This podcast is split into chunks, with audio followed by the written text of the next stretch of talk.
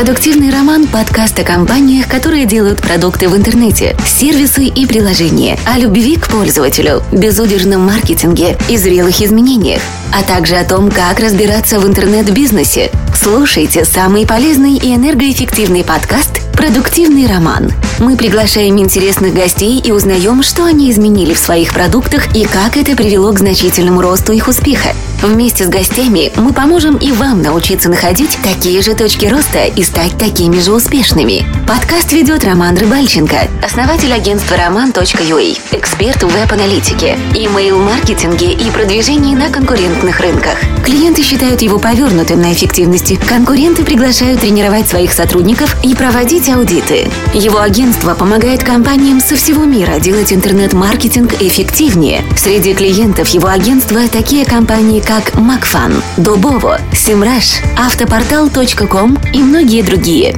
Встречайте, Роман Рыбальченко. Всем привет! У нас одиннадцатый выпуск э, продуктивного романа.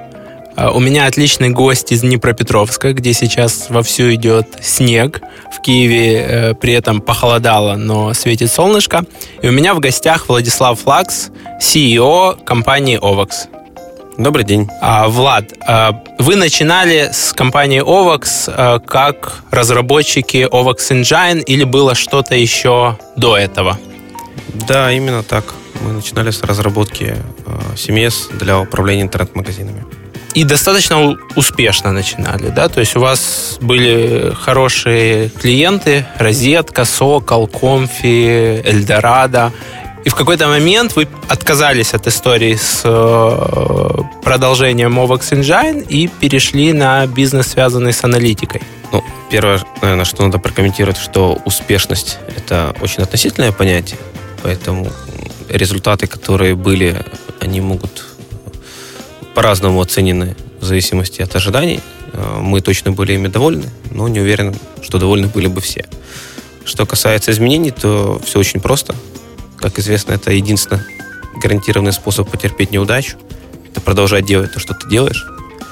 Поэтому, когда нам показалось, что мы эффективнее можем использовать платформу в своих проектах, чем продавать именно платформу, а рынок несколько меняется, мы постарались сделать шаг вперед. Это, это было связано с тем, что м, платформа, ну, вы боялись, что платформа будет конечной, и через пять лет она будет не нужна? В том числе. И это не надо быть большим провидцем. Есть понятные тренды развития э, рынка технологий для э, проектов электронной коммерции. Например, очевидно, что есть там укрупнение, и э, платформа как таковая необходима крупнейшим игрокам, которые разрабатывают и делают на нее ставку. Платформа используется Omnichannel, бизнесами, для которых это в первую очередь решение тесно интегрированное с их ERP, и поэтому отсюда идут там, Hybris, Oracle ATG. И это не самописные отдельные системы, как стендалон. И есть третья когорта, это бизнесы, э, которые основную часть заказов получают с агрегаторов и маркетплейсов. На Западе это Amazon и eBay. Соответственно... Etsy ну, он не дает значительную часть э, заказов там в рамках всего рынка, но тем не менее, да. Получается, что платформа для них играет вторичную роль, так как они уже получают сформированный заказ, и работа с клиентской базой находится на стороне э, A-бренда.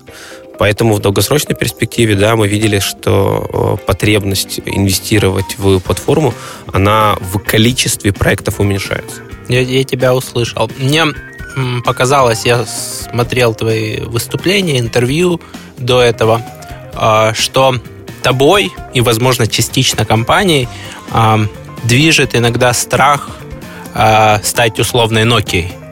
Вот как-то интересно мне дифференцировал от компании. Мне хотелось бы все-таки к ней быть ближе. Ну, на мой взгляд, это абсолютно э, здоровый риск для любой компании, потому что ну, рынок он нелинейный, он, он развивается э, в, в разных направлениях, и пожалуй, сложно их точно предугадать. Значит, каких бы цветов ваши лебеди не были. То есть есть там, известная история о том, как одна компания разработала э, много-много компьютеров, но она не смогла сделать операционную систему. Да?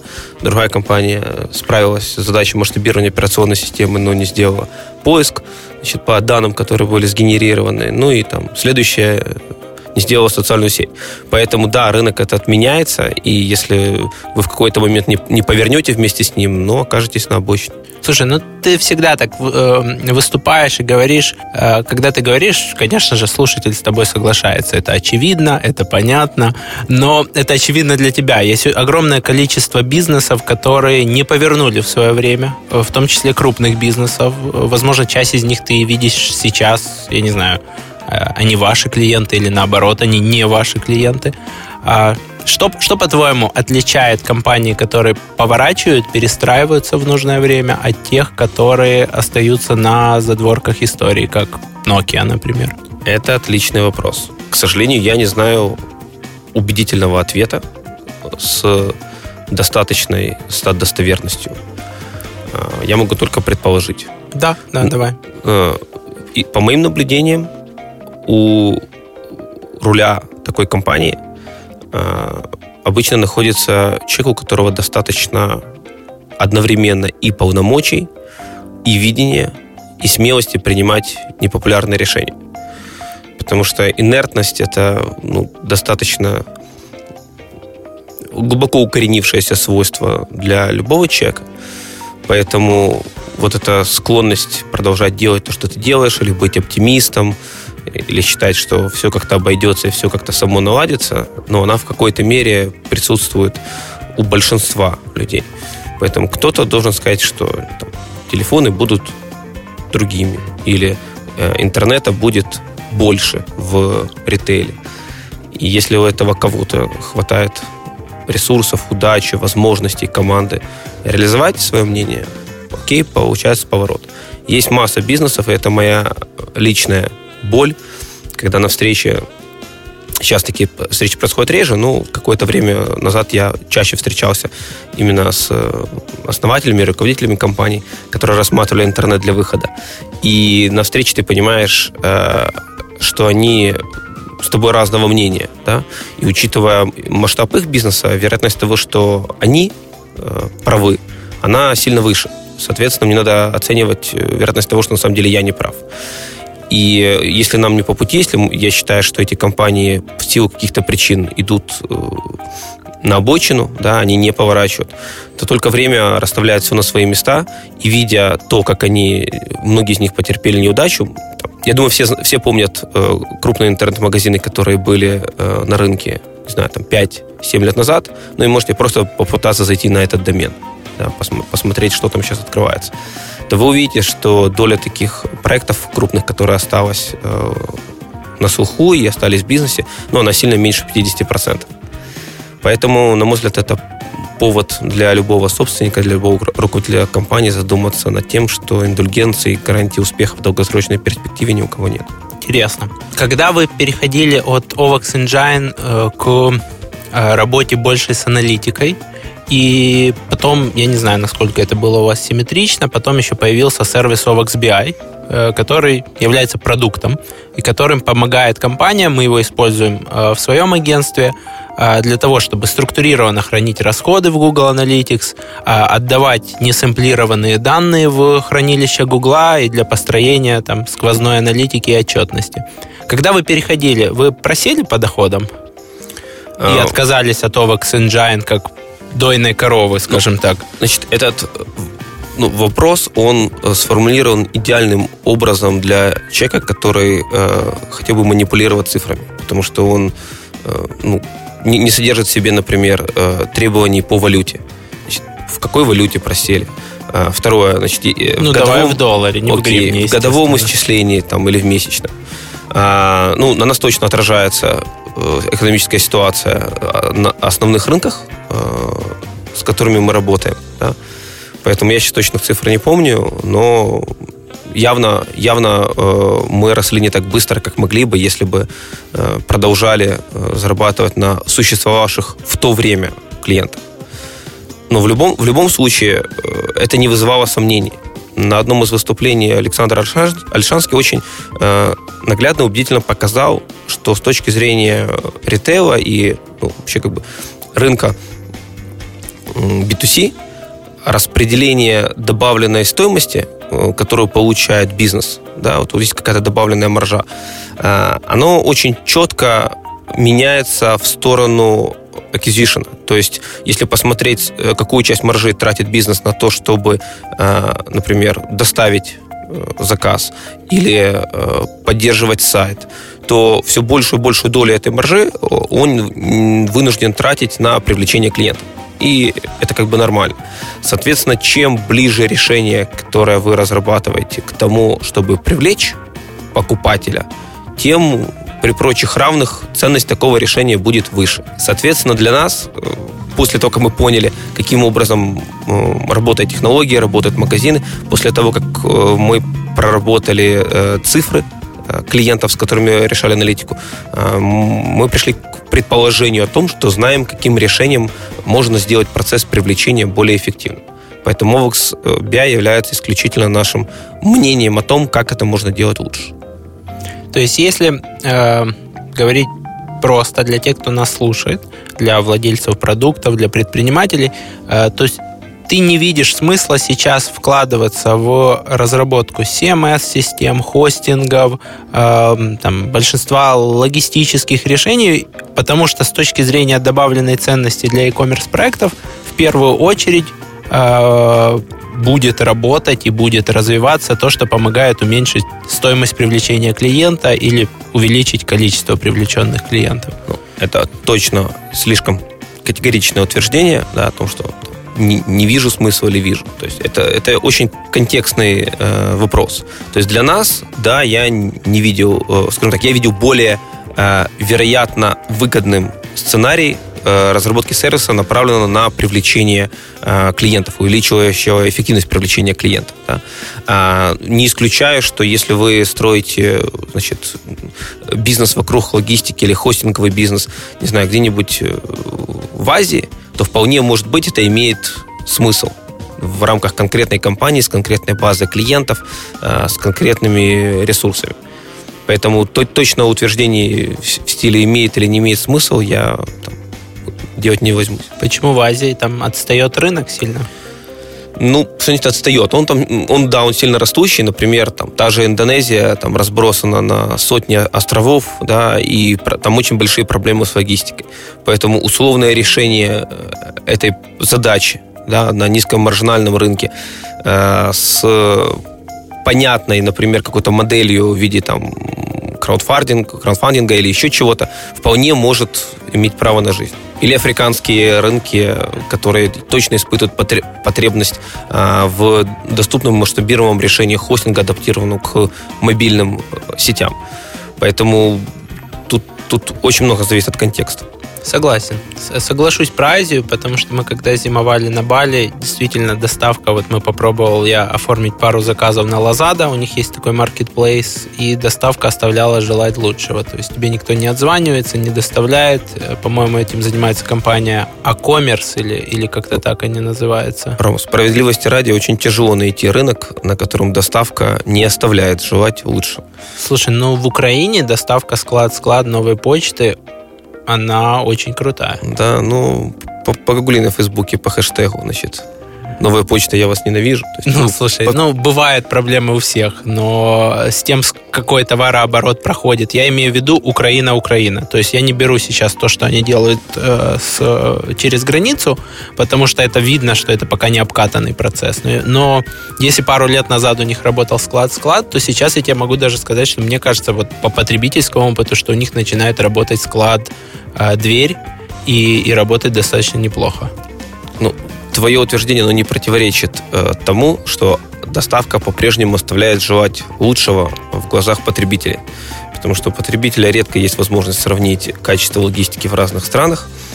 И, соответственно, вот он, человек такое существо, которое, значит, наверное, в раю тоже будет желать чего-то лучшего. Хорошее замечание, да. Но когда ты путешествуешь по Азии, ты понимаешь, насколько дешевый и качественный в Украине телеком, интернет и, и хорошая логистика. Да, Артур, Артур с тобой не согласится, но тут у всех свое мнение.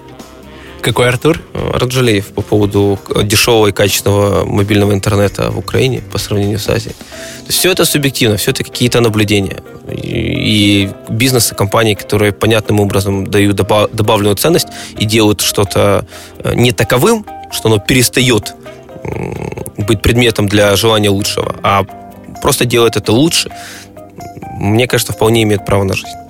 Согласен. Скажи, сколько человек сейчас работает в Овоксе и сколько вы зарабатываете в год? Ну, работает э, точно достаточное количество людей, чтобы мы решали задачи э, наших клиентов. Э, я могу сказать, что почти половина это разработчики. Э, ну, заработок мало о чем скажет, потому что э, мы как бы не публичная компания, но мы стараемся, э, развиваясь за собственные средства, относиться очень аккуратно и вдумчиво к этому вопросу. Ты вроде бы и ответил, и вроде бы и нет. Э, ты не готов хотя бы порядок цифр назвать, там, сколько работает в Обоксе? Там 10 человек, 50, 100, более 50, там, более 150, 200? На LinkedIn, по-моему, цифра от 50 до 100. От 50 до 100. Она соответствует действительности. Она соответствует информации, указанной на LinkedIn. Слушай, ну ты же знаешь лучше, чем LinkedIn. Если бы у меня в гостях был э, сайт LinkedIn, то я бы там почитал бы. Лучше всего знает BigQuery. У нас э, каждый раз, когда человек проходит через турникет и касается, значит, пропуском э, датчика на турникете, у нас есть Э, запрос в Analytics и в BigQuery, там есть user ID, вот по нему можно на дашборде в Data Studio посмотреть, сколько уникальных user ID. Ну, и он знает точно лучше меня. У наших, у наших слушателей такой возможности, ну, наверное, не будет, если они, конечно, не придут работать в Ovox. Почему ты не готов называть количество сотрудников или ориентировать? Э... Ну, во-первых, потому что я не знаю точного числа. Во-вторых, потому что я не вижу в этом какой-то практической ценности. То есть представьте себе, э, что их 200, как это повлияет на вашу жизнь. А теперь представьте, что их 50. Вы чувствуете, как ваша жизнь стала лучше? Нет, ну тут не лучше, тут просто, чтобы люди понимали, насколько это большой бизнес и насколько, насколько это большой проект. То есть там для кого-то Ovox BI или Ovox там, или Google BigQuery это вообще черные ящики. Он не понимает, там можно построить продуктовый бизнес или нет, да? То есть даже okay. чтобы понимание размеров okay. ниш. Окей, okay, на этот вопрос я могу поделиться э, информацией для, для понимания того, для кого какие задачи, как мы решаем. Я могу сказать, что OXBI использует 6 э, тысяч бизнесов. Э, что значит используют? Это значит, что они получают добавленную ценность с помощью одного из продуктов, э, например, по импорту расходов Google Analytics или сбору данных о действиях пользователей. Я могу сказать, что среди наших клиентов 8 имеют оборот сотни миллионов долларов. Продуктивный роман. Подкаст о компаниях, которые делают только прибыльные продукты в интернете. Окей, и мы возвращаемся в студию. Мы снова здесь. Хорошие цифры. Жаль, конечно, что ты не готов назвать хотя бы там количество людей, которые работают по структуре. Более половины это разработчики. Чем занимаются остальные? Помогают разработчикам разрабатывать. Кто помогает продавать, кто помогает формулировать задачи. Как у вас устроены команды? В основном гармонично. С равномерным распределением? Чего? Чего к чему. Ну, то есть есть, есть абсолютно разные способы управления командами. Ну, смотри, у вас все люди занимаются OVAX BI, или у вас, ну, там, есть, я не знаю, там, административный персонал, который занимается вашими конференциями, блогами и так далее, маркетологи, которые занимаются маркетингом OWOX как компании. А, сам сама команда OWOX BI, она однородна? Или это три команды, одна, которая занимается там пайплайном, вторая, которая занимается э, стримингом BigQuery? Ну, Окей, ну здесь я могу внести ясность. Значит, у нас как компания есть несколько направлений, э, которые достаточно комплементарно дополняют друг друга. То есть, в первую очередь, да, это разработка сервисов OWOX BI, которые работают в Google Cloud. И здесь у нас простая задача это э, разработать персонального бизнес-аналитика, который будет отвечать на вопросы э, бизнеса на естественном языке. И для этого мы вот решаем часть комплементарных задач. Ну, например, объединяем данные э, из разных источников для того, чтобы получить ответ на вопросы бизнеса эти данные надо объединить. Или строим атрибуцию, чтобы связать усилия и результаты, которые делает бизнес. Да, это решают задачи OVXBI, это несколько команд. Э, у нас там используется э, сервисная архитектура, они достаточно независимы, и мы довольны тем, как этот процесс э, развивается. Хотя, конечно, хотели бы, чтобы это происходило быстрее. А, вторая большая часть связана с поддержкой и развитием веб-сайта розетки, где решается ну, огромное число очень специфических задач, абсолютно неинтересных большинству бизнесу, просто потому что они с ними не сталкиваются, но крайне важных для бизнеса розетки. И третья часть – это э, организация проведения мероприятий, конференций, чем также занимается отдельное дело. Отлично, спасибо за, за то, что уточнил. А, для тех, кто не сталкивался настолько с э, OVXBI, э, поправь меня, если я не прав. Первое – это стриминг данных в BigQuery, э, с помощью которых бизнесы могут хранить на серверах Гугла свои э, аналитические данные. Разреши, я тут сразу да, внесу давай, ясность давай. для того, чтобы ответить простым языком. А, с точки зрения применения аналитики, надо понимать, что есть два основных направления. Первое – это решения, которые принимаются автоматически программами. Ну, например, RTB, программатик, когда э, мы что-то считаем и тут же это применяем. Люди здесь не участвуют. Есть второй класс решений, которые принимаются людьми. Они смотрят на какие-то отчеты и э, делают вывод о том, налево, направо, уволить, премировать. Да? Значит, э, в основе нашей деятельности, нашего продукта лежит убеждение в том, что такие решения всегда будут в бизнесе, несмотря на развитие там, искусственного интеллекта, технологий и всего остального. Соответственно, наша задача – это повысить качество решений, связанных с, sales и маркетинг для онлайн-бизнеса. Для того, чтобы решить эту задачу, для того, чтобы помочь повысить качество этих решений, э, мы решаем три технические задачи. То есть, во-первых, да, мы объединяем данные. Одна из больших проблем бизнеса – это разрозненность данных. Когда они вроде бы есть, но на самом деле построить отчет невозможно, потому что что-то хранится в одной системе, что-то в другой, с разными идентификаторами, с разными э, форматами. То есть первое, что мы делаем, это стараемся это сделать э, с помощью наших сервисов автоматически. То есть, например, если вы используете Google Analytics и хотели бы мерить ROI для э, компаний э, не Google, Яндекс, Facebook, то вы вот буквально бесплатно и в пару кликов можете установить эту связь. Второе, что мы делаем э, после того, как данные собраны, э, мы оцениваем влияние каждой рекламной кампании на результат. Это нужно для того, чтобы сравнить затраты и доходы, которые были получены в результате этих затрат. Это совершенно не простая задача, если учесть, что покупатель делает несколько кликов перед тем, как размещает заказ.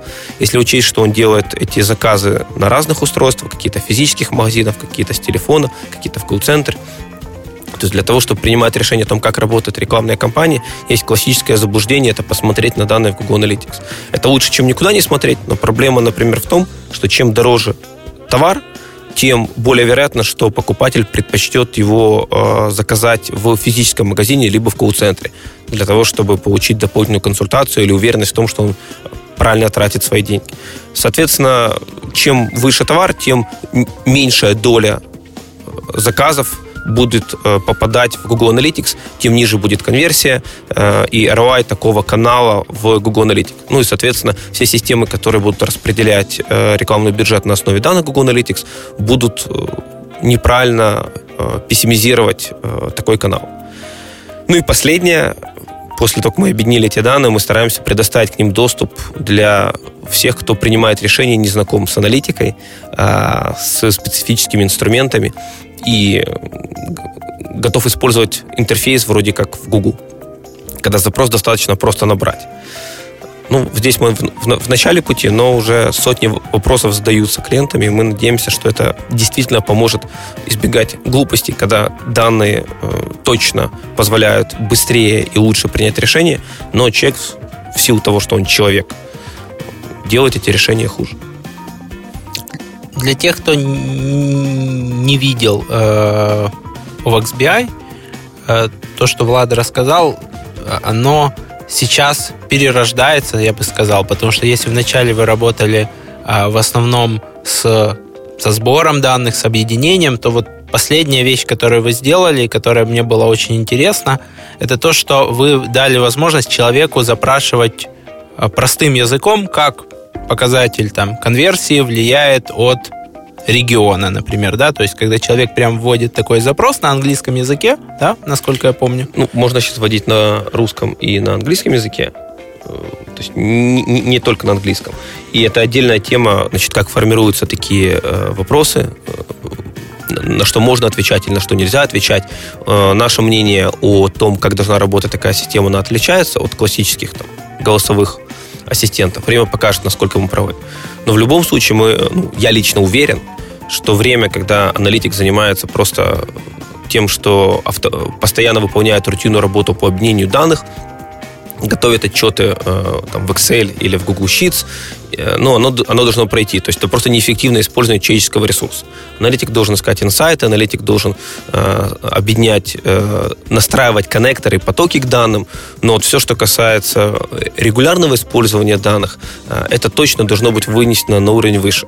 И как только аналитик перестанет быть узким звеном между э, человеком, принимающим решения, и данными, так скоро ценность использования таких данных для бизнеса увеличится. И, на мой взгляд, это вопрос ну, действительно ближайшего времени. Насколько я помню твою метафору, аналитик должен перестать быть голосовым интерфейсом к отчетам. Да, именно так. Это то, что, к сожалению, сейчас есть даже в крупных бизнесах, когда какое бы руководство не было data-driven, и как бы они не рассказывали о своей data, э, все равно, когда речь заходит об отчете, это выглядит, эй, ты сделай мне вот такой отчет, или где мой Excel, который я помню, вот он в такой структуре. То есть это все происходит э, из-за того, что у них дефицит времени, и не из-за того, что они какие-то глупые или не хотят использовать данные. И для того, чтобы как-то справиться с этим дефицитом времени, они пытаются использовать человека, чье время там, условно дешевле. Ну, не надо объяснять, что любой процесс, в котором использует человек, будь то отправка телеграммы, или э, бронирование авиабилетов, э, как только в нем устраняется этот человек, да, этот процесс становится качественнее, масштабируемее, и эффективнее. Именно. Ну и то, что вы сделали сейчас, это то, что руководитель C-уровня, CEO, CFO, CMO может просто задать запрос э, в вашу систему и получить быстрый ответ. Ну, именно в такой формулировке я, к сожалению, сейчас не могу э, это утверждать, потому что именно на силу вопросы сейчас формулируются э, не всегда так, что мы на них можем ответить. Ну, простой пример. Один из руководителей очень крупного онлайн-ритейлера первый вопрос, который он задал, э, сформулировал так. Это какие компании самые выгодные? И система на это не ответила, просто потому что выгода – это э, очень контекстное понятие. Это что? В, прибыль, это оборот, это количество заказов, это ROI, то есть что значит выгода для конкретного бизнеса? И, э, на конкретном этапе его развития. Да, да. То есть вот в, в, в нашем случае на такие вопросы мы не ответим. Или, ну, надо понимать, например, что часто на уровне э, C-level это уже совсем философский вопрос. А ответы получаются не на основе собственных данных, не на основе данных там, онлайн-аналитики. Они получаются на основе стыка данных о данных конкурентов, о данных на, о спросе рынка и уже в третью очередь о собственных данных. Поэтому э, собственных данных может быть банально недостаточно. И это то, над чем мы активно работаем, помогая и упрощая для C-Level э, отвечать на вопросы, лежащие именно на стыке данных. Например, уже сейчас можно спросить, э, как конверсия зависит от цен конкурентов. Или из каких компаний приходят пользователи, которые чаще других покупают дорогие товары дорогие, значит, они у нас были дороже, чем у конкурентов, но пользователи с этой рекламной кампании все равно их покупали. Это значит, что они лояльны к бренду. Кстати, это шикарный способ э, оценить LTV по первому заказу. То есть, понятно, все хотят привлекать ценных клиентов, и хорошей метрикой является LTV, но LTV считается в динамике, да, то есть, ну, какой-то период. И с первого заказа понять, какой LTV будет у пользователя, невозможно. Ну, иначе окажется, что все, кто покупает холодильники, у них всегда будет более высокий LTV, чем у тех, кто покупает смартфон просто потому что холодильники дороже. Так вот, хорошим решением э, этой задачи является оценка того, насколько цена купленного товара была дороже рынка. И чем эта цена дороже рынка, цена купленного товара, тем вероятность возврата этого покупателя выше. Почему? Потому что он проголосовал деньгами за то, что ваш бренд, ваша юзабилити, ваши условия для него более близки. И он менее чувствителен к цене. В том числе, да, да. Продуктивный роман. Твой подкаст в этом стремительном мире интернет-бизнеса. И мы возвращаемся в студию. Скажи, пожалуйста, я наблюдаю очень многих предпринимателей э, в украинском e-commerce бизнесе, которые пришли в 2002-2003 годах. Что, что произошло тогда на рынке или вне рынка, а, что привело такую плеяду предпринимателей, которые до сих пор занимаются проектами. Часть из них выросли, часть закрылись, часть переформатировались, они запустили следующие бизнесы, связанные с э, интернет или с IT. Но я так могу буквально там как минимум пять проектов вспомнить, которые стартовали в 2002-2003, и ты, наверное, тоже. Что тогда произошло, по-твоему? Ну, э, на мой взгляд, в этом и в других случаях есть простой общий паттерн. То есть почему река потекла там, туда, а не, а не в другом направлении. То есть есть два фактора. Ну, первое, это разница потенциалов. Э, значит, в данном случае есть понятные э, условия, которые делают торговлю в интернет более привлекательной по отношению к классическому бизнесу. Это меньшая стоимость входа в первую очередь. Да? То есть там создать сайт и э, масштабировать бизнес эластично с спросом гораздо проще, э, если в основе бизнеса лежат электронные средства.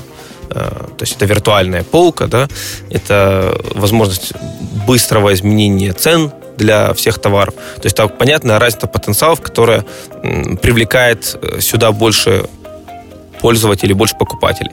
И второй фактор – это сама энергетика, э, сам рынок сюда несет деньги. То есть, когда покупатель откликается, это сразу чувствуется, и окей, есть спрос, рождается предложение.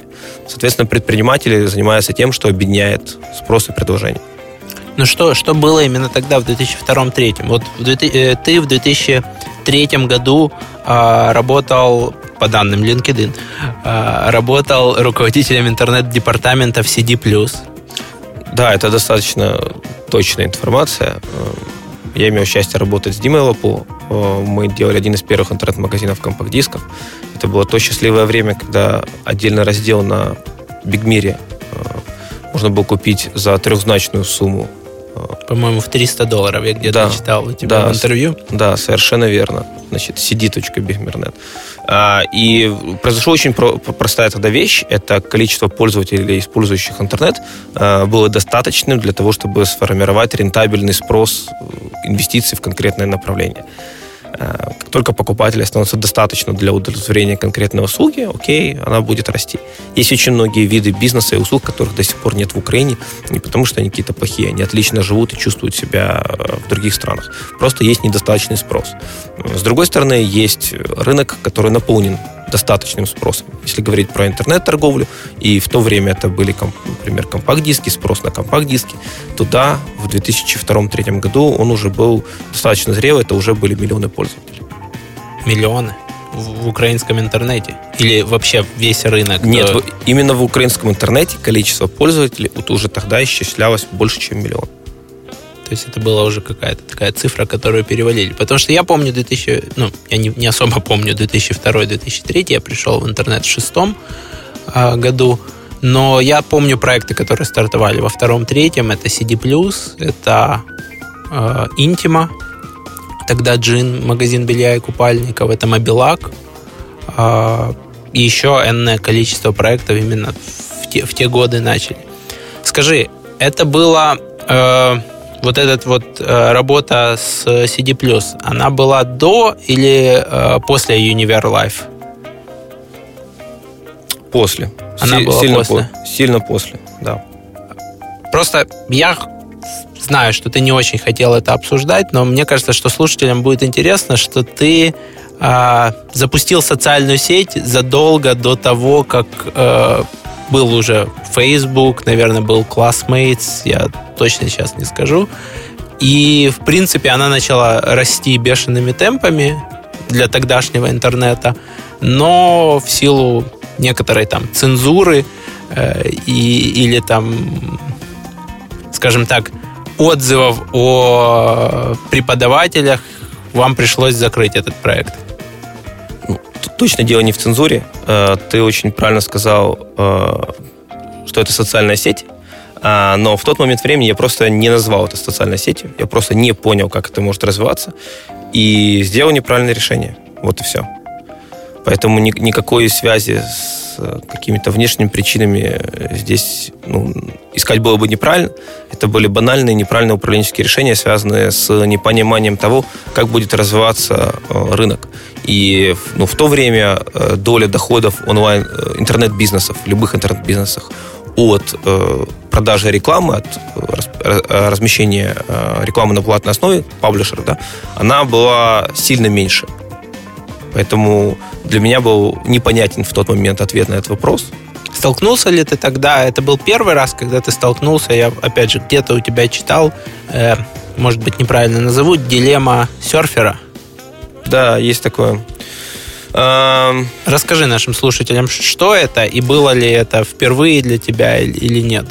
Ну, есть классическая дилемма серфера, это значит грести или не грести. То есть начнешь грести рано, тебя накроет волной, э, начнешь грести поздно, волна уйдет под тобой. Ну и это надо понятно, начинать делать вовремя для того, чтобы оседлать волну и э, напитать свой бизнес энергией э, наилучшим образом. Да? Э, для этого очень легко значит, э, ретроспективно увидеть правильный, правильный момент, да, но в тот момент, когда вот вы здесь и сейчас на этой доске принимаете решение грести или не грести, это сделать э, сильно сложнее. Значит, в тот момент времени это, наверное, было преждевременно, а, но это не было единственной фатальной ошибкой. То есть, окей, можно было долго-долго ждать своего часа. А для этого нужно было еще увидеть эту волну увидеть, что она будет через год, два, три, что появится Facebook, ВКонтакте, что надо делать это на другом уровне и делать упор на социальные связи. То есть все это нужно было увидеть, я этого не увидел. Вот и все. Спасибо. Спасибо тебе за честный ответ. Я хотел все равно это спросить, потому что мне кажется, что нашим слушателям узнать, что они слушают интервью с человеком, который в свое время сделал столько ошибок. Ну, слушай, ошибки делают нас теми, кем мы есть. Ты не согласен? Ну, э, сложно э, вспомнить то, что не делает нас э, тем, кем мы есть. То есть это не только прерогатива ошибок. Поэтому, в принципе, да, ошибки в том числе делают нас теми, кем мы есть. Хорошо. А, следующий вопрос, который я хотел тебя спросить. Э, что ты думаешь о рынке e-commerce в мире через 5-10 э, лет? Останется ли кто-то, кроме э, маркетплейсов, кроме Амазона, кроме розетки? Останется ли место для маленьких нишевых магазинов или магазинов среднего размера? Я очень сильно сомневаюсь, что нужно прислушиваться к моему мнению на этот счет. Ну ты не прибедняйся. Ты все-таки видел очень много e-commerce проектов, как в Украине, так и в России, а, так и на Западе, в Азии, возможно. То есть, э, кто у вас там в клиентах? Озон, Anyway, Anyday, Розетка, Юлмарт. Ну, наличие клиентов э, как бы не гарантирует правильного ответа на этот вопрос. Э, я могу поделиться предположением, э, но ни в коем случае не возьмусь утверждать, что значит, так, так, так и будет, или надо делать э, в связи с этим какие-то конкретные действия. А, на мой взгляд, интернет является просто определенным каналом коммуникации э, с потребителем. Да, у, у этого канала, у, у интернета есть свои плюсы и минусы, и он развивается соответствующим образом э, в зависимости от того, сколько пользователей, какие есть возможности выхода в интернет типа смартфонов, коммуникаторов или гаджетов, и какое внимание к этому при, э, уделяет государство в части законодательного регулирования. Поэтому я, я, я помню, значит, несколько лет назад, по-моему, три или четыре, где-то ванговал, что да, мелкие все большую долю заказов, мелкие игроки все долю, большую долю заказов будут покупать по, получать по CPA, а не по CPC. А, по простой логике, потому что для них э, стоимость конверсии непозволительно высокая э, в большинстве ниш э, в контексте. Вот и все. Для них это будет просто нерентабельно. Соответственно, часть добавленной ценности, которую они приносят, она будет смещаться вниз по воронке в сторону обработки заказа и взаимодействия с поставщиком и логистикой.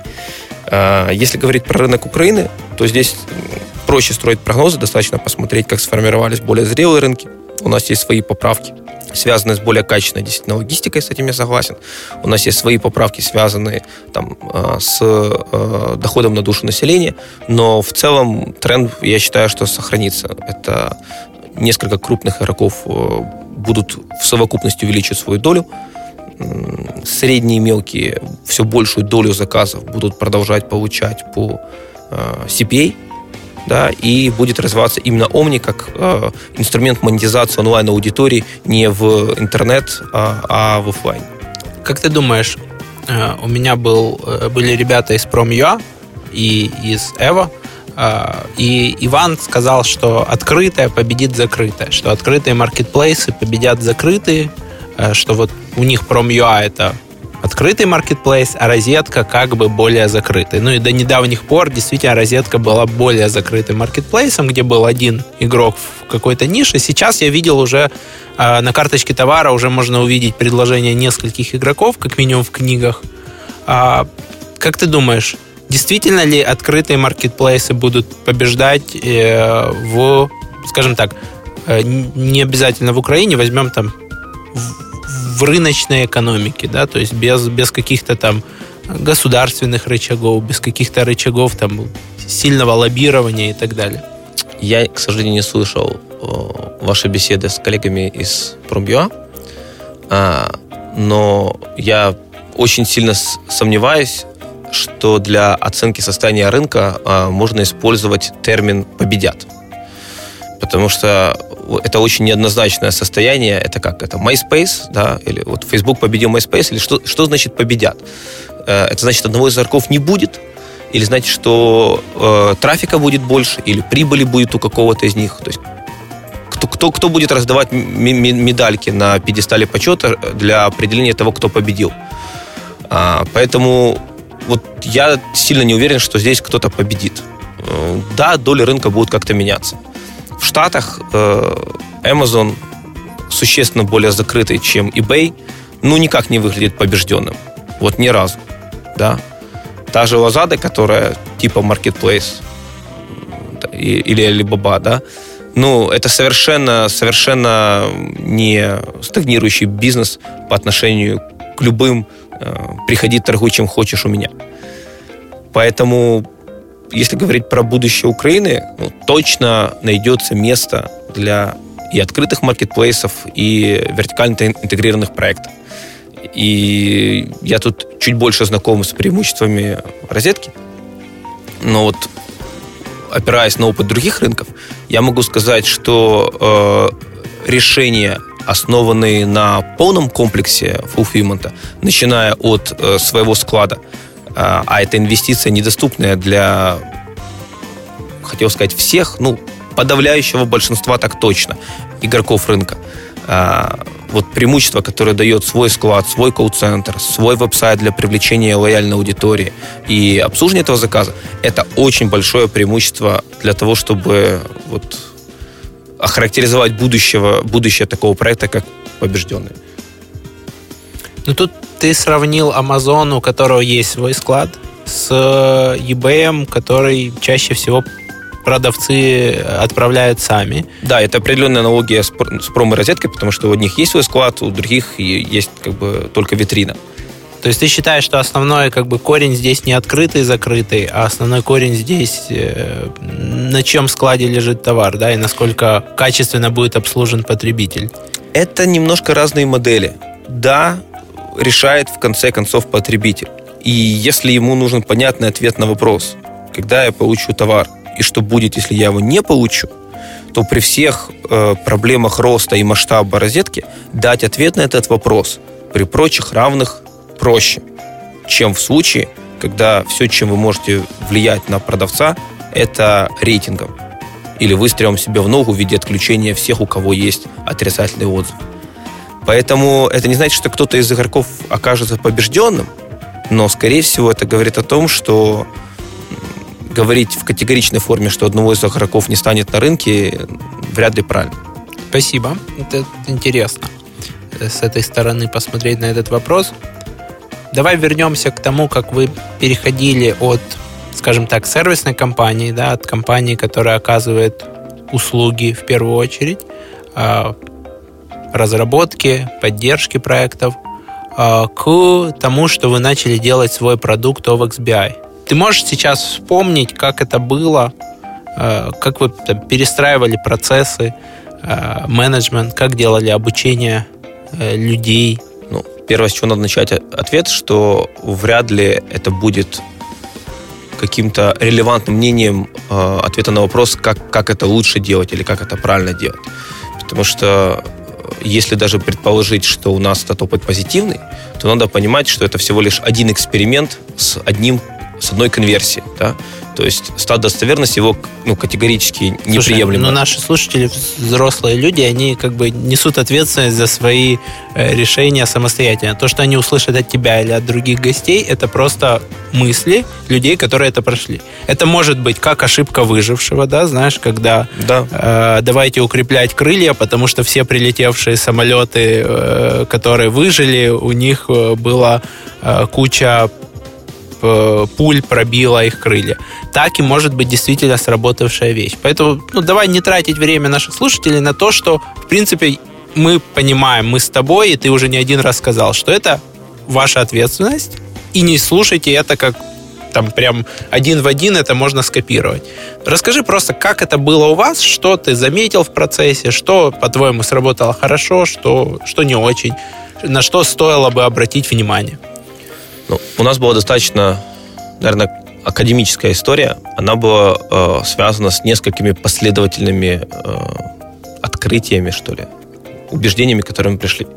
То есть, во-первых, мы э, увидели нечто очень темное в конце туннеля э, в части того рынка, с которым мы работали. Это, и это был точно не свет. Да? Поэтому было понятно, что если мы будем двигаться туда, куда мы двигаемся, э, мы совершенно не обрадуемся попав в конец этого туннеля.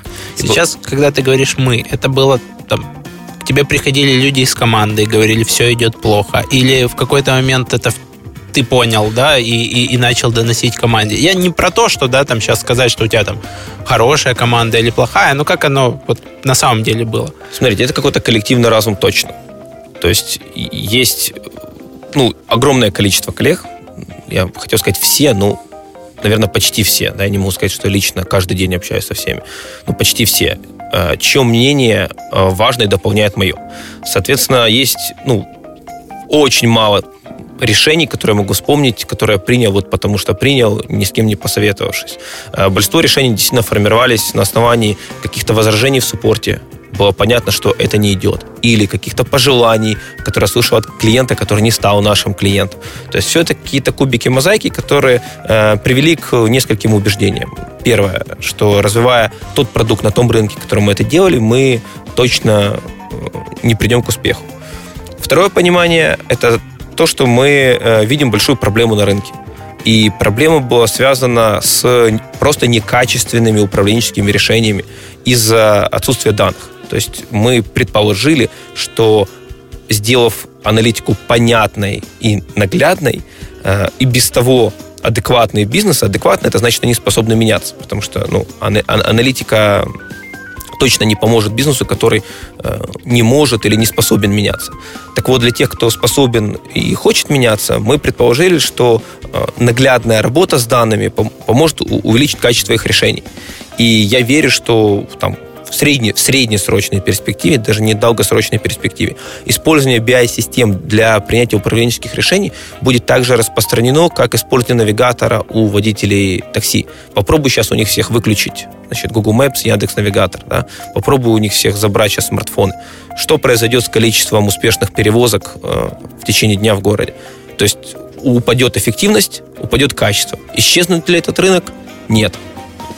10 лет назад ездили с картами бумажными, и сейчас будут ездить. Соответственно, в секторе принятия решений, связанных с SEO и маркетинг, мы увидели именно такую потребность. Увидев ее, мы старались найти ответ на вопрос, как именно ее можно решить, как именно ее можно удовлетворить. Значит, первое наше заблуждение было о том, Э, что можно просто связать в Google Analytics все расходы и доходы. Давайте, значит, их импортируем. Весь бизнес, значит, как посмотрит, как увидит, какой у него плохой, значит, рой в тех компаний, которые он раньше не мерил, и сразу им станет счастье. Счастье не наступило, потому что бизнес сказал, ну, так это же, значит, данные, которые в Google Analytics собрались, а у нас еще есть исполняемые заказов, у нас еще есть маржа, а у нас еще есть заказы, которых вообще в Google Analytics нет, значит, нам нужно что-то другое. Ну, мы тогда подумали, окей, давайте все это будет в отдельной базе в BigQuery где вы сможете объединить данные CRM, данные Google Analytics, и вот вам будет счастье. Бизнес тоже на это посмотрел, тоже немножко за это заплатил, но снова задал вопрос, дескать, у меня ведь они не с первого раза покупают, у меня только 20% покупателей с первого раза делают заказ. Значит, мне надо как-то их, каждая, каждую копеечку оценивать. Э, стало понятно, что надо решать задачу атрибуции, существующие решения мы нашли неудовлетворительными. Это были либо закрытые ящики, либо просто неадекватные расчеты, например, на уровне позиции. Поэтому нам пришлось э, найти решение и для этой задачи, построив атрибуцию на основе воронки. И вот решение каждой из таких задач, которая имплементируется в продукт, это был какой-то шаг в его развитии. Сказать, что мы при этом значит, постигли дзен и достигли апогея, я не могу. Это, наверное, какой-то вечный путь. Поэтому текущий вызов, с которым мы работаем, это дать возможность работать с этими данными, с этими расчетами э, любому человеку внутри компании. И это то, где мы находимся только в начале пути, как э, компания, развивающая свой продукт. Продуктивный роман. Подкаст, который внимательно следит за успешностью продуктов в интернете. Как это повлияло на, э, на процессы в компании? Вот эта перестройка от чисто сервисного бизнеса к сервисно-продуктовому, да, у вас все равно осталось э, направление, которое занимается там поддержкой розетки, это, ну, наверное, в, большей мере ближе к сервисному бизнесу. Что-то вы меняли в бизнес-процессах, в обучении персонала, в менеджменте, в распределении команд? Или просто вот в понедельник начали жить по- по-новому? Но... В нашем случае это был просто органический рост команды с ростом количества пользователей, которые работали с продуктом. Ничего особенного. Никаких тренингов завтра мы продуктовой компании не было. И вообще, честно говоря, я скептически отношусь к таким значит, самым мотивационным историям, что а теперь мы налево или теперь мы направо. Это все какое-то органическое развитие, основанное на выводах из того, что не получилось, из, пред, из предположения о том, что должно получиться. Поэтому ну, в нашем случае этот путь точно нельзя считать пройденным. Нам еще очень много предстоит сделать. То есть это было просто естественное перераспределение, вы от части клиентов, там, связанных с OVX Engine, э, постепенно отказывались, отвязывались, да, они там начинали сами э, работать со своей, э, с вашим движком или с его частью без ядра, а, и, соответственно, высвобожденные ресурсы вы переключали на продуктовое направление. Да, именно так. При этом надо понимать, что мы это делали не одномоментно, мы там за полгода об этом предупреждали, мы давали все обновления, мы предоставляли поддержку это время, потому что, ну, это понятный процесс, который э, влияет на э, там, бизнесы, которые нам доверяют, и нам нужно было приложить усилия, чтобы сделать это мягко и сделать э, максимально безболезненно.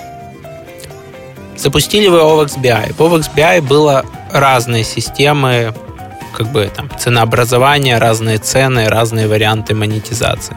Как изменение э, монетизации повлияло на платежи и на доходы? Это отличный вопрос. Э, это в первую очередь сделало сильно проще э, планирование расходов на наш продукт для э, крупного и среднего бизнеса. То есть принципиально, что мы поменяли. У нас изначально была а, плата основана на количестве э, уникальных пользователей, и вот с точностью там, до 1000 пользователей определялась стоимость использования продукта. Почему так? Потому что в основе продукта лежит обработка данных, э, стоимость которой тем выше, чем значит, больше пользователей. Э, продукт работает в Google Cloud, поэтому здесь есть очень прозрачная, четкая связь. Для крупного бизнеса вот подобная гибкость э, скорее вредила, потому что невозможно было ответить на вопрос, а сколько конкретно мы должны будем заплатить там, в этом месте или, или, или в этом квартале. Почему? Потому что никто не знает точное количество пользователей, которое у него будет. И вторая проблема связана с тем, что при прочих равных, чем больше пользователей, тем э, ниже стоимость обработки конкретного да, на, на единицу пользователя. Поэтому, когда мы сделали так называемые пакеты, для того, чтобы и небольшой бизнес мог выбрать достаточно для себя пакет, и для большого было понятное прогнозирование стоимости с невысокой стоимостью на единицу пользователя. Это сильно упростило для тех лидов, которые э, решали задачу с долгосрочным э, бюджетированием, принять решение об использовании продукта. Сейчас у вас смешанная модель, то есть есть абонплата в месяц и переменная часть от посещаемости, или она уже перешла полностью на абонплату в месяц? Сейчас есть просто пакет, который выбирает пользователь. И этот пакет отвечает на вопрос, какое, какое максимальное количество пользователей я смогу обработать в течение месяца и какой функционал мне будет доступен. То есть, если бизнес э, заинтересован просто в получении данных, это одна история. Если он хочет консалтинг и э, расширенную атрибуцию, это вторая история. И каждый здесь может выбрать для себя объем функциональности. И вторая, вторая, э, второй dimension – это объем пользователей. Соответственно, чем больше пользователей, тем больше данных, тем выше стоимость. Определяя ограниченное количество пользователей, бизнесу очень просто ответить для себя, какой пакет для него будет наиболее оправданным. То есть вы перешли ближе вот ценообразованию условного MailChimp, да? В том числе, да, это и надо понимать, что там тот же MailChimp гораздо дальше нас продвинулся в этом вопросе, да, в понимании ожиданий аудитории от ценообразования. Э, к сожалению, это, наверное, тот путь, который мы не прошли по прямой, а сделали несколько ошибок по пути. Ну и вы, кстати, вот тут у меня только сейчас посетила э, эта мысль, что вы, похоже, с MailChimp э, урезали бесплатный функционал. Э, по саппорту, по ограничениям, ну, может быть, они не так урезали, вы больше. Э, то есть э, OWOX BI до недавних еще пор очень много пользователей пользовались им бесплатно, нагружали ваш саппорт запросами и получали достаточно много. Ну, в части пайплайна, как минимум, импорта расходов. Ну, тут надо что пояснить. Я думаю, термин урезали точно здесь несправедлив, потому что мы скорее добавили дополнительные возможности в платный пакет. К примеру, ни один из проектов, который настроил, не знаю, там 50 потоков, да, э, в бесплатной версии, ни один из них не столкнулся с ограничениями после ввода э, платных пакетов. То есть никого не отключали. Э, более того, в нашем случае по-прежнему любой бизнес, который до сих пор не объединяет расходы на не Google компании в Analytics и сейчас может сделать это для двух источников бесплатно. И здесь нет никаких планов это менять. Все, что мы сделали, мы ограничили планку сверху, потому что были бизнесы, у которых были десятки потоков да, из разных сервисов. Очевидно, эти потоки давали им определенную цену для бизнеса, но сопровождались с высокой стоимостью поддержки с нашей стороны. И второе ограничение, которое действительно отличает э, бесплатные пакеты и никогда не являлось там, обещанием с нашей стороны, это консультация по вопросам, связанным э, с Google Analytics. В стиле, как мне сделать data, dataset Google Analytics, или э, почему здесь ошибка в UTM-метках, да, почему ваша система на это ругается. В отличие от многих систем, мы, например, не просто переносим данные, мы анализируем рекламные кампании для того, чтобы выявить ошибки в разметке для того, чтобы явно указать, вот в этой рекламной кампании вот такая-то ошибка. В таком-то объявлении Яндекс Директа, да, да, очень удобно. Да, просто, просто потому что на, наша задача не просто сделать как бы перекладывание данных из одного места в другое, а наша задача помочь принять правильное решение. И это невозможно без, от, без э, качественного, качественной разметки, качественных данных. Для того, чтобы там в тысячах объявлений сразу найти, э, что было не так, э, мы сделали такую проверку. Так вот, э, в суппорт порядка 80% вопросов э, было не связано с продуктами OXBI. Оно было связано исключительно с продуктами Google и какими-то базовыми, гуглящимися в три запроса ответами. Соответственно, нашей задачей здесь было э, перенести э, вот, это, вот эту услугу, мы не хотели от нее полностью отказываться, но для проектов, которые носят хотя бы минимальную плату за его использование. Мне всегда нравилось э, то, что ну, как бы то, что я видел со стороны, ты можешь сказать, что это правда, неправда, но мне всегда казалось, что вы продавали э, не от э, себестоимости, а от ценности для бизнеса. Э, то есть вы там даже с Ovax Engine, мне казалось, что вы продавали какие-то решения каждый раз клиенту. Знаешь, иногда разработчики приходят и говорят, у нас уже есть написанный движок, давайте мы вам его отдадим бесплатно, а вот вы оплатите только там дополнительные часы по доработке под вас. Э, в вашем же случае я видел, что вы всегда готовы продавать снова и снова, даже пусть уже готовое, там написанное, может быть, не интегрированное решение от ценности для бизнеса. Ты этому где-то учился, читал? Или, ну, как, откуда к тебе пришло это понимание э, правильных продаж? Ну, я, наверное, повторюсь, я точно здесь не являюсь э, Джон Ван Эйкином, и вряд ли мой ответ будет здесь наиболее... Эм, Релевантным. Да, ну, я просто много потерял сделок. И отвечая на вопрос, зачем вам интернет-магазин или зачем на эта платформа, я слышал тысячи возражений, сотни э, сотни обсуждений не, закончились э, продажей. Э, есть безумное количество книг о том, как структурировать сделки, как определять э, ценность и аргументировать ее. Вряд ли я отвечу на этот вопрос лучше, чем он изложен в этих книгах. Ну ты что-то читал или просто ну, с опытом к тебе это пришло? Нет, есть, есть точно очень много разных книг. Вот. Это, это бесспорно. На Амазоне их то много. Есть, Лично есть, ты э, как к да, этому ну, пришел? Да, безусловно, я, я тоже много читал для того, чтобы по возможности использовать ошибки других. Это не позволило мне избежать, безусловно, своих собственных, но для любого бизнеса, ну, на мой взгляд, очевидно, не только для B2B, но и для B2C, что он фактически опирается на платежеспособность и понимание э, ценности своего продукта в глазах покупателя. То есть все остальное от лукавого. То есть все остальное это там как вы это преподнесете. Если вы понятия не имеете, какую ценность это носит для покупателя, вы теоретически можете идти от какой-то себестоимости в надежде, да, там, что, и, что ценность будет да. выше, чем себестоимость. Да, но это утопичный вариант, даже в том случае, если вы предполож, предположите о том, что вы угадали, да, и рынок вас, значит, поставил ровно в тот ценовой сегмент, например, маркетплейсом, да, он поставил вас в тот ценовой сегмент, где э, вы действительно определили справедливую цену. Но при этом вы все равно не понимаете своего покупателя раз вы не идете от э, ценности в его глазах. Но а непонимание покупателя это, в общем-то, ну, достаточно тревожный знак. Одну-две книги можешь нашим слушателям по, по поводу ценности и, и продаж от э, ценности, а не себестоимости порекомендовать? А, я не уверен, что те, с которых я начал, были лучшими, но вот там Face Control, да, и, ну, и, ну, пожалуй, все, что есть у Джона Ван Эйкена, это, наверное, то, с чего стоит начать наверняка есть и, и другие не менее полезные книги. Ну и более того, рынок как бы меняется, поэтому, например, если вы э, не в enterprise продажах, а, например, в B2C, то там есть Чаудини, есть, есть, есть масса других э, более правильных и релевантных материалов для конкретного бизнеса. Угу. Спасибо. Кейсы значимого роста или падения после изменения в вашем продукте или, может быть, в каких-то других продуктах, за, за опытом которых ты мог наблюдать. Что меняли? Ценообразование, фичи, а, еще какие-то продуктовые решения, не столько рекламные, маркетинговые, да, именно реклама.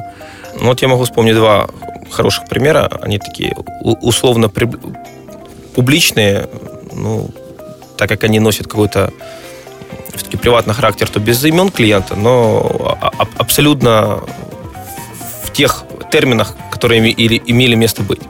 То есть в одном случае это крупный бизнес, который рассматривал подключение э, курьерской службы доставки, рассматривал достаточно продолжительное время и приходил к отрицательному ответу э, о том, что он ее не будет подключать.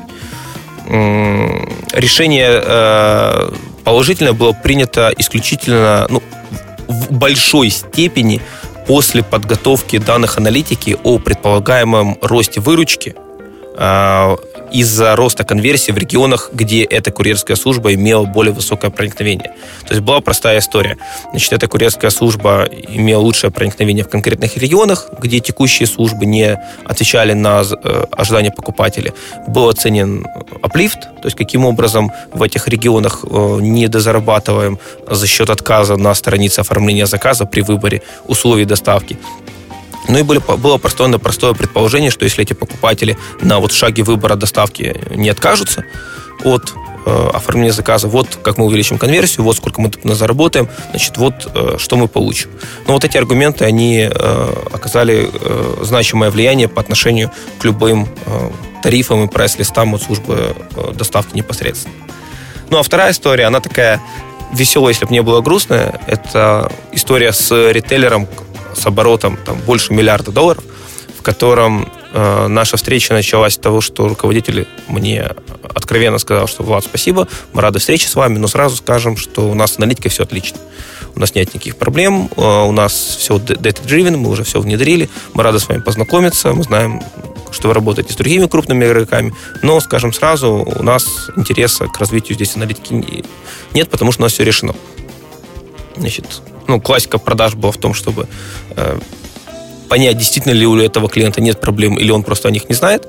Как известно, проблема должна быть сначала известна, потом она должна быть измерена, а потом она должна болеть. Ну и только после этого можно говорить о сделке. Да? Поэтому нужно было пройти все эти три стадии, и для того, чтобы пройти первую, сделать эту проблему известной, мы уточнили, попросили поделиться каким-то примером такого data-driven решения на основе данных, который принял бизнес и которое в основе которого лежали эти данные. И прямо на встрече, на которой был и руководитель компании, и маркетинг, и IT, э, привели такой пример. Это рекламная кампания для э, лояльных покупателей. Для того, чтобы сформировать портрет лояльных покупателей, этот бизнес э, задал вопрос аналитикам, вот пришлите нам их характеристики, чтобы мы на них таргетировали свою рекламную активность. И такая рекламная кампания вот-вот должна была запуститься, и ее свойства основаны исключительно на, а, на данных. Мы попросили поделиться этими свойствами, свойствами эти, этой лояльной аудитории, э, что сделали ну, буквально сразу на встрече, потому что эта информация э, была свежая, она была только подготовлена. Ну и тут сразу как бы проблема, э, я думаю, для многих стало бы понятно. Лояльная аудитория описывалась как пользователи э, Интернет-Эксплор, практически все. У них было разрешение 1024 на 768 опять-таки больше, чем у 90% из них. И они чаще всего переходили в ВКонтакте. Ну, то есть 2 плюс 2 было легко сложить, что одинаковое разрешение Internet Explorer это какой-то корпоративный софт, да, который оформляет заказы на сайте. Да, это, скорее всего, или колл-центр, или... Да, в этом случае это будет действительно колл-центр, и это несложно было понять, что вот таким образом на сайте оформляют заказ колл-центр, и именно, ну, понятно, они не являются целевой аудиторией для рекламной кампании, но вот в силу ошибок в сборе данных, их интерпретации, э, достаточно крупный бизнес пытался переложить переложить эти данные на неправильное решение. Самое сложное в этой сделке, в этой встрече было в том, как, э, не сделав врагами присутствующих на этой встрече, показать им недоработку в области с данными. Да, да. То есть руководитель компании, безусловно, поймет, что, что вы правы, но вам нужно еще дальше будет работать с маркетинг-директором, с IT-службой. Абсолютно верно. С тем аналитиком, который у них в штате это все готовил. Это вообще очень редкое качество для людей любого уровня, уметь открыто ну, признавать э, свои ошибки, быть нацеленными на решение проблем, а не, значит... Сохранение своего статус-кво. Да, да, да. Ну, это актуально, по-моему, для компании любого размера, да, сказать, что да, здесь такая проблема, да, она должна быть вот так-то и так-то решена. Ну, мне хочется пожелать только всем, кто здесь как бы думает, что у него правильные данные, а, а, аккуратно посмотреть на, те, на, на источники тех цифр, на основе которых принимаются решения. Есть еще, кстати, еще одна интересная история. Она такая более м- специфическая, да, не знаю, какой части аудитории она будет понятна, но Надеюсь, термин сэмплирования никого не напугает. Есть другой бизнес, это умниканальный бизнес, который э, тоже в data-driven э, стратегии пошел на то, что премировал руководителей региональных направлений в зависимости от роста э, директ-трафика в регионах. То есть был простой показатель, который использовался в внутренней учетной системе для расчета премий региональных э, руководителей. Он учитывал рост количества пользователей, которые пришли по брендовым компаниям и директ-запросам в конкретном регионе. Понятный показатель, понятно, зачем он нужен, был такой э, маленький нюанс. Данные для этого показателя получались из Google Analytics с помощью Core э, V3 API. И проблема была в том, что когда бизнес э, формировал этот показатель, Core 3 возвращал несэмплированные данные, полные данные. И по мере роста посещаемости этого бизнеса данные в ответе API становились все менее точными.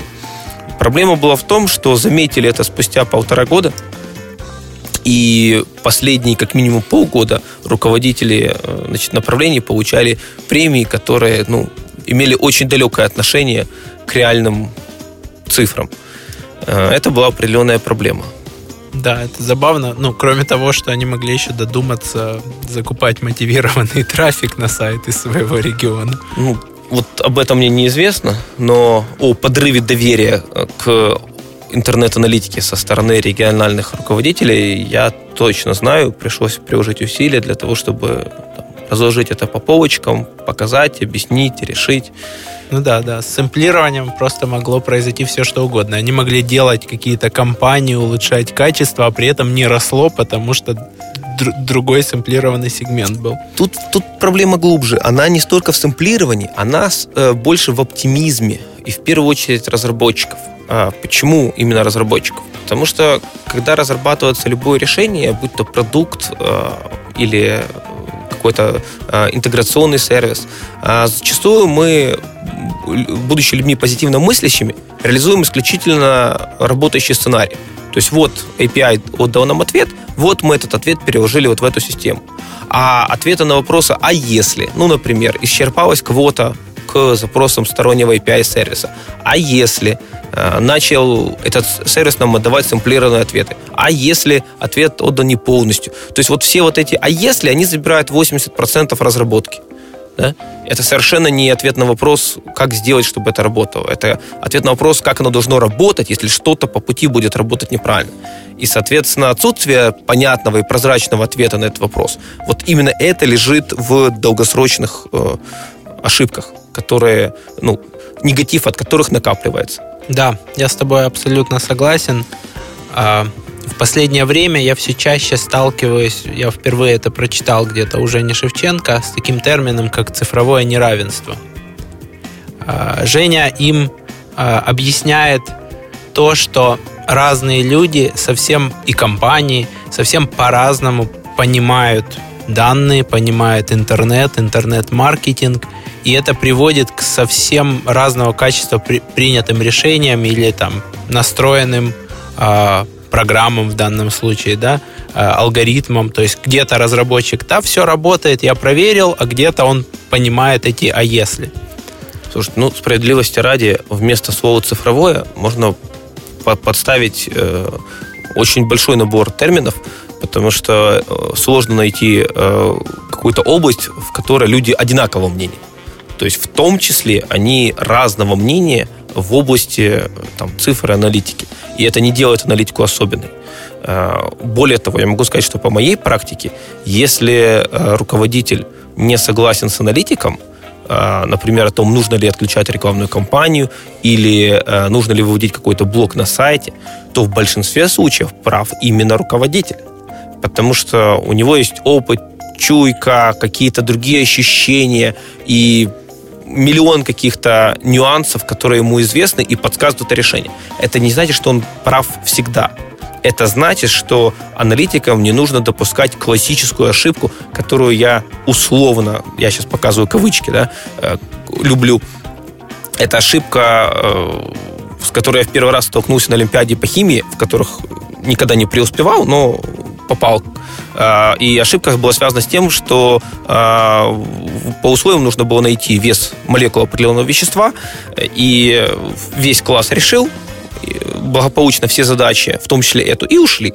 А, остались э, до, до конца я и еще несколько моих одноклассников, которые участвовали в Олимпиадах по физике, э, достаточно неплохо участвовали, но э, эти успехи в Олимпиадах по физике не помогли им решить э, одну конкретную задачу. Мы после того, как истекло время, начали общаться и узнавать друг у друга, что нас так задержало, выяснили быстро, что это именно та задача, в которой нужно было найти вес молекулы вещества, э, и оказалось, что смутила нас всех одна простая вещь, что согласно расчетам, абсолютно правильным, по простой формуле, не вызывая вызывающим какую-то двусмысленности в трактовке, получалось, что вес молекулы 35 килограмм. И для математика, для химика это было окей. И для, я встречал часто аналитиков, для которых конверсия, не знаю, там, э, с добавления в корзину в оформленный заказ в 130% это окей. Или ROI в 20 миллионов это окей. Или CPA в 2 рубля окей. Ну, то есть понятно, есть вот много таких ситуаций, которые не проходят проверку на здравый смысл. Соответственно, соответственно, вот именно этой ошибки, на мой взгляд, в первую очередь нужно избегать аналитикам, так как э, ну, это категорически подрывает доверие к любым данным и выводам, которые не подсказывают. Продуктивный роман. Подкаст о компаниях, которые делают только прибыльные продукты в интернете. Да, это хорошее замечание. Про здравый смысл. Э, у вас в точнее у тебя в LinkedIn написано, что вы верите, что человечество должно научиться Э, лучше использовать аккумулированные знания и, и энергию для того, чтобы а, мы не пришли к какому-то там концу или к тупиковой ветке эволюции. Ну, это вообще сильно философский вопрос. Э, постараюсь его пояснить кратко. Есть масса ветвей эволюции, которые уже животных существ, да, которые благополучно, условно, вымерли и не живут на Земле. И если задаться вопросом, что, собственно говоря, отличает человека от э, всех других живущих э, на планете, то, на мой взгляд, наиболее важным отличием является способность использовать опыт и знания, накопленные предыдущими поколениями. Та же мышка, она там тысячи лет ходит за сыром в мышеловку, да, и совершает одни и те же ошибки. Дождевые черви вылазят, значит, на, на дорогу после дождя, да, и э, вот эти ошибки не повторяются из поколения в поколение. У человека, в отличие от других животных, вот есть способность понять, ага, вот такая письменность, я пойду дальше. Вот такая, значит, э, доменная печь производит, например, металл, вот смартфоны, вот ракеты. И э, все эти изобретения, они стали возможны именно благодаря способности человека опирать, обосновывать свою деятельность достижениями предыдущих поколений. Но в то же время эта способность, она никак не гарантирует того, что мы не зайдем при этом в тупик и не дойдем до той стадии, когда будем повторять ошибки. Соответственно, э, сталкиваясь с тем, когда люди, не знаю, там, по-прежнему верят телевизору, да, или э, кушают некачественную еду, ну, или делают какие-то вот абсолютно очевидно неправильные выводы и принимают неправильные решения, причем делают это э, не в первый раз, да, они вот точно могли сделать этот вывод на основе ошибок уже предыдущих поколений, то такие ситуации, на мой взгляд, являются достаточно тревожным э, сигналом не знаю, как слушатели, мне очень не, хоть, не хотелось бы считать себя частью тупиковой ветви эволюции. И несложно оценить вклад ОВ XBI, но я действительно верю, что возможность демократизировать доступ к данным и возможность быстро получать ответы на основе информации, накопленной за годы, миллионы устройств и деятельность э, большого числа других людей, это именно то, что, возможно, позволит э, улучшить это качество решений да, и использовать в этих решениях то, что происходило раньше. Смотри, а, это сейчас вообще не в сторону OVXBI, это ближе туда, к философии. У нас прошла индустриализация да, когда там люди научились делать больше в единицу времени. У нас появились гаджеты, да, там, как, как э, один из стендап-комиков в Америке выступал, говорит, ты летишь в самолете, ты возмущаешься, что он полчаса стоит на взлетной полосе. Да еще сто лет назад там два поколения могло поменяться, пока оно путешествовало из этой точки в другую, да. У нас все вроде бы улучшается с точки зрения научно-технического прогресса. А, там есть Маск, есть, э, я не знаю, там, ну, конечно, полеты в космос э, э, был какой-то всплеск там в 60-х годах, и сейчас нельзя сказать, что им уделяется достаточно времени. Но с точки зрения там, качества жизни, оно в среднем растет. Но люди при этом не становятся э, с меньшим стрессом, они не становятся э, с большим количеством времени на подумать. И ритм жизни ускоряется, и количество знаний, которые появляются, их становится еще больше. И это какая-то такая, знаешь, как, как э, хомячок в колесе, который должен его крутить еще, еще быстрее. Что ты об этом думаешь? Ну, во-первых, в масштабах Земли индустриализация точно нельзя сказать, что прошла. Больше миллиарда человек э, с тобой не согласятся. Индустриализация для них еще не началась. Э, во-вторых, что касается вот качества жизни и стиля жизни людей, ну, это на самом деле условно связанные понятия. Поэтому там опыт даже скандинавских стран показывает, что чем больше людей есть, тем совершенно не обязательно будет выше их удовлетворенность э, той жизнью, которая у них есть. А в то же время, если посмотреть на карту индекса счастья, да, э, можно увидеть, что во многих странах с более низким уровнем дохода этот индекс счастья сильно выше, чем в тех странах, где этот индекс дохода выше. А, Поэтому я думаю, здесь нужно быть больше ответственными за самим себя, э, принимать более критически взвешенные решения. Насколько это реально, это, конечно, большой вопрос.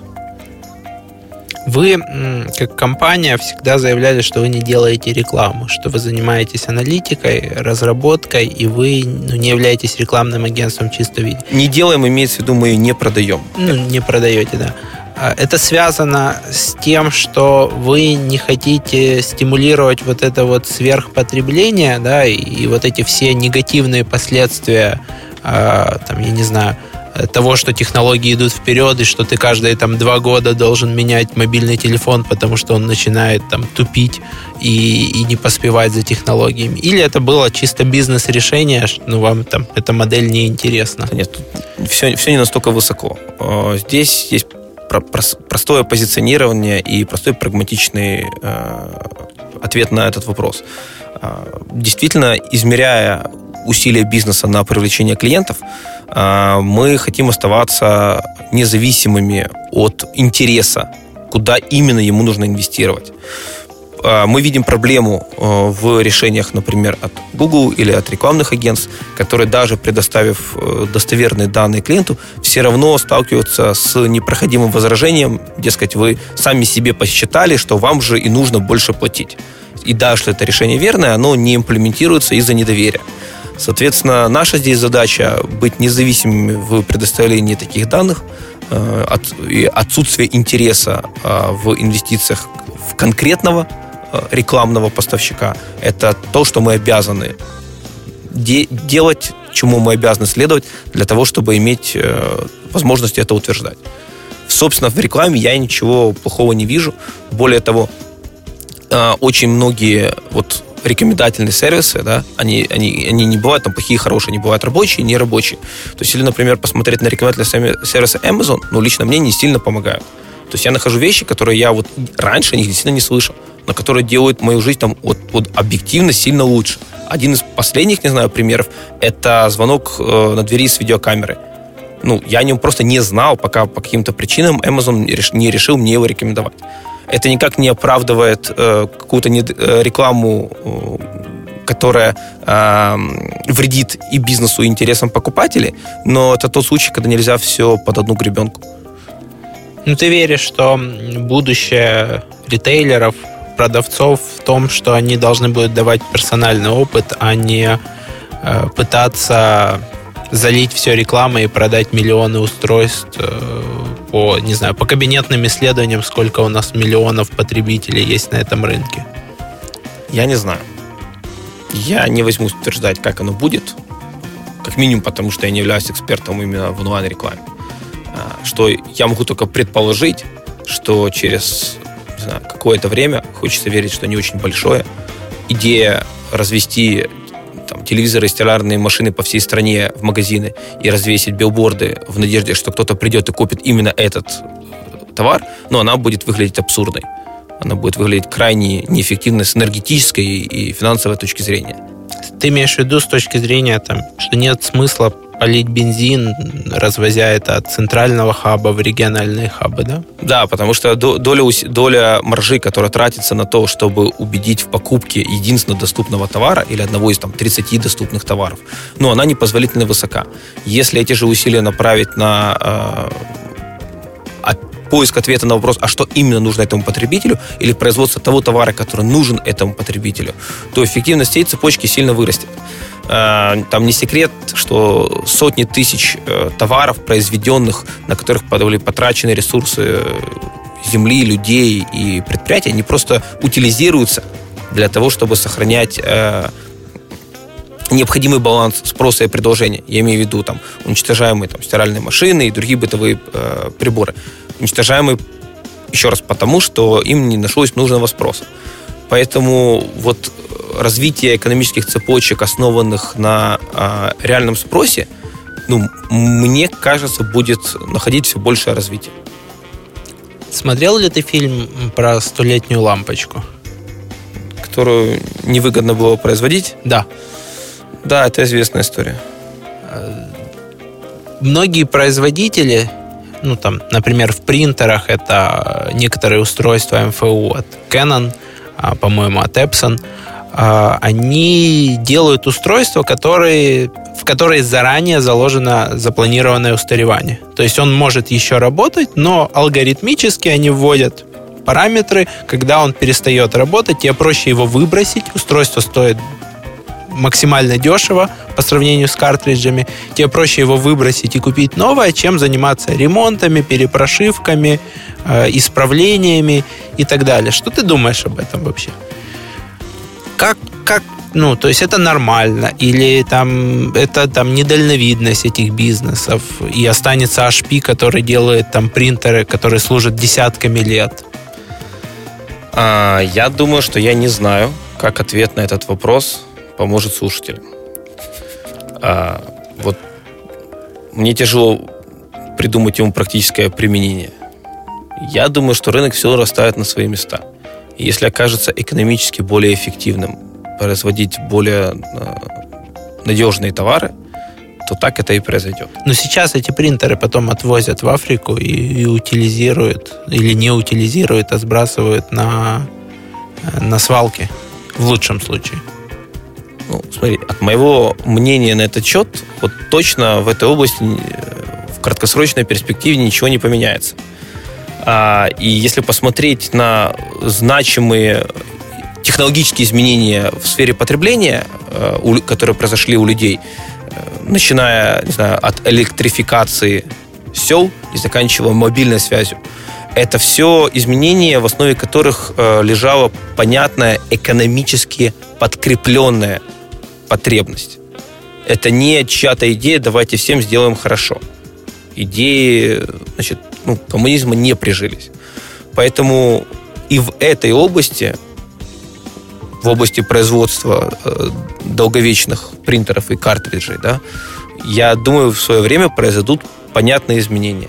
Но это не будет решением, ой, что ж мы их уничтожаем. Это будет новой экономической модели. Например, там, если сейчас там, до 40% расходов на запчасти это ремонт э, двигателя и всего, что с этим связано, то развитие электромобилей – это то, что принципиально изменит эту область. И не потому, что кому-то будет сильно хотеться, а потому что так будет голосовать покупатель. Я понял тебя. Но будем надеяться, что это будущее наступит быстрее, потому что, ну, мне, честно говоря, э, грустно видеть это и, и предполагать, и, и покупать вещи, которые служат крайне мало, не удовлетворяют тебя, потому что производитель просто заложил такую бизнес-модель. Слушай, ну, я не уверен, что надеяться – это лучший, лучшая активность, которую можно придумать в этой области – Э, то есть первое, что можно сделать, это перед покупкой почитать отзывы. Э, в том числе благодаря электронной коммерции э, область, объем знаний, доступных покупателю до покупки о товаре, драматически вырос за последнее время. Это значит, что как минимум перед тем, как делать заказ, покупатель может гораздо больше узнать о том, сколько он объективно может прослужить по мнению других покупателей. Такой возможности стало гораздо больше, чем года назад. И голосуя за те товары, которые более соответствуют, например, его ожиданиям о продолжительном сроке службы, э, мы можем в лучшей степени повлиять на решение производителей, чем надеясь на то, что они сделают это сами. Нет, безусловно. Безусловно, маркетплейсы в этом помогают, э, отзывы помогают, их, конечно, накручивают, э, но от, с отзывами сложнее. То есть, возвращаясь к вопросу о значит, маркетплейсах на рынке Украины, ситуация следующая. Значит, маркетплейс, одна из сложных задач, это связывание нескольких предложений с одним товаром.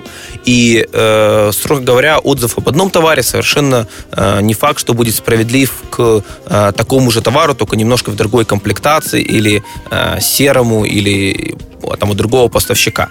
И, соответственно, для маркетплейса сложнее саккумулировать отзывы, как подтверждение этому, этому утверждению э, есть тот факт, что на eBay э, товаров, э, где отзывы о которых влияют на покупку, сильно меньше, чем на Amazon.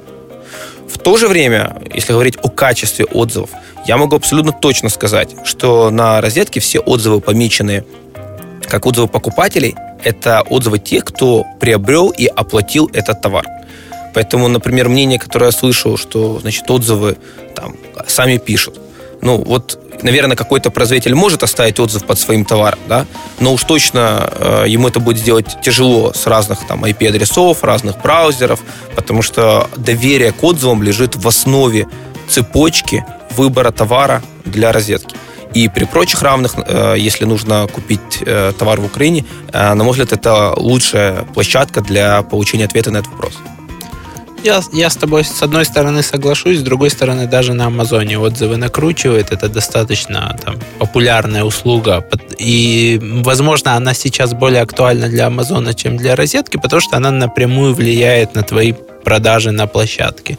А в розетке все-таки там отзывы о товаре, ну, тут, тут заинтересован только вендор, да, а, а на Амазоне не там сог... будет и, и продавец конечный заинтересован. Не, не соглашусь. Э, доверие покупателя к информации, представленной на магазине, который продает товар, лежит в основе э, принятия решения о покупке. Поэтому точно здесь э, интерес взаимный.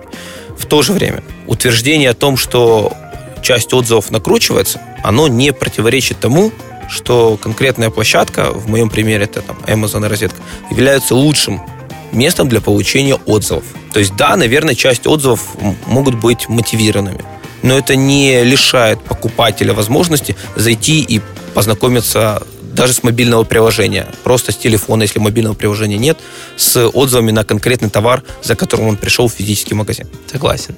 Давай переходить ближе к концу интервью.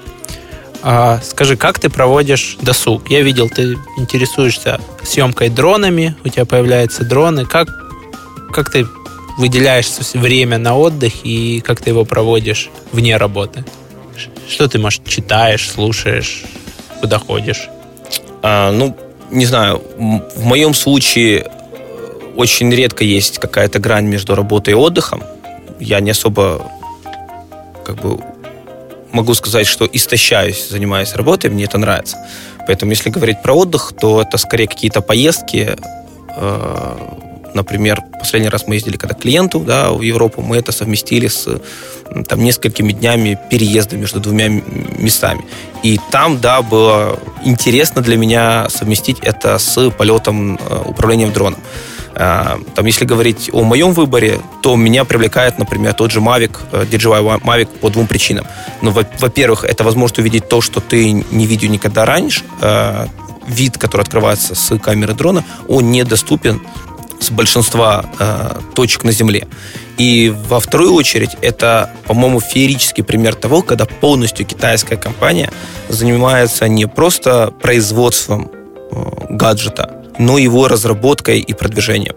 То есть Java это полностью э, китайская компания. То есть это не, не копированное устройство, да. это вот полностью с нуля построено. И американская GoPro, сделав карму, ну вот просто дала очень-очень тревожный сигнал американским производителям, которые считали, что технологии все, значит, у них, а Китай будет только штамповать устройство. Дала, по-моему, очень тревожный сигнал, показав, что, собственно, можно делать, разрабатывать и проектировать устройства не только в Соединенных Штатах. Очень интересно. Я не настолько знаком с этим рынком. А, но я видел, безусловно, дроны от DJI и видел, по-моему, там есть какие-то космические по десятки сотни тысяч евро, которые профессиональные, огромные. Да, есть те, которые опыляют поля, есть те, которые используют для съемок профессиональных фильмов. А, но вот э, дроны, которые туристические, условно, туристические, потому что их можно взять вручную кладь, он там весит пару килограмм и складывается вот... В чемоданчик. Да, да не, не, не, в чемоданчик это Phantom 4, а вот э, если говорить о DJI, э, Mavic, да, то он, ну вот, буквально как две ладошки. Буквально как две ладошки. Это вся сумка, в которой помещаются два аккумулятора, пульт, блок питания и, и сам дрон. На мой взгляд, это феерический прогресс, который еще три года назад был, выглядел невероятно. И первый, например, там, Parrot, да, которые там управлялись э, гироскопом с айфона э, через Wi-Fi, но он, он в разы хуже управлялся. Поэтому это, конечно, имеет условное отношение к электронной коммерции. Совсем условное, но, слушай, мы э, я в передаче стараюсь раскрыть гостя с разных сторон, потому что это, мне кажется, так интереснее и слушателям. Не всегда люди могут слушать два часа про аналитику и про работу. А, иногда им нужно послушать что-то, что дополнило бы картину о госте и их представление. После десятого выпуска подкаста у нас появились первые партнеры, которые приготовили подарки. Ты первый гость, который столкнется с подарками. А первый партнер это компания Добова. Это сервис посуточной аренды. В этот раз ты уже не успел. В следующий раз, когда ты будешь путешествовать по Украине или по некоторым странам мира, э, например, Израиль, э, Кишинев, э, то я тебе пришлю купон на, на проживание с помощью сервиса Добова. А, и второй подарок у меня здесь в рюкзаке – я попросил э, ребят подобрать что-то, что может быть тебе интересно. Это было очень непросто, потому что я знаю, что, а, ты много читаешь на английском, и, б, наверняка ты читал большую часть вещей, которые пришли мне там первой ассоциацией, там, например, Талиба. Вот. Э, это подарок от книга без ЮА от второго нашего партнера, с которым ты отлично знаком. Спасибо большое. Я не вижу названия книги, но мне приятно. Это внимание. стратегия Go. Древняя игра и современный бизнес, как победить в конкурентной борьбе. На примерах игры Go рассмотрены бизнес-кейсы. Ну, современный опыт э, говорит о том, что лучшая стратегия это, наверное, искусственный интеллект, чтобы победить э, в Go. Но мне, мне эта действительно игра импонирует. Большое спасибо за подарок. Обязательно посмотрю. Спасибо тебе большое за ответы на наши вопросы. Э, спасибо нашим слушателям. Оставайтесь с нами, оставляйте отзывы, комментарии. Я не знаю, мы будем им что-то дарить, какой-нибудь бонус, там, купон в Vovox BI или там плюс N дней бесплатно. Какая интересная формулировка. А если подкаст выйдет сегодня? Он выйдет не сегодня, он выйдет через э, неделю. Окей, то есть он выйдет после конференции Analyze. Да. А, мне сложно придумать ответ прямо сейчас. А, я могу сказать, что если говорить там про сервис OXBI, он точно есть в бесплатной версии. Здесь можно дарить всем, и никто не, не уйдет э, обиженным. А, если речь идет о каком-то специфическом ожидании Э, персонализирован для конкретного слушателя, то, наверное, правильнее его сформулировать на mail OVAX.com, мы его по мере возможности постараемся удовлетворить.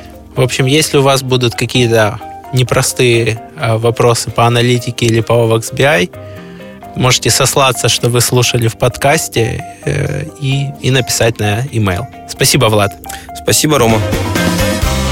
Подкаст «Продуктивный роман» о компаниях, которые делают продукты в интернете, сервисы и приложения. Подписывайтесь на новые выпуски на сайте roman.ua в разделе «Подкасты». Ставьте 5 баллов в iTunes и рекомендуйте друзьям.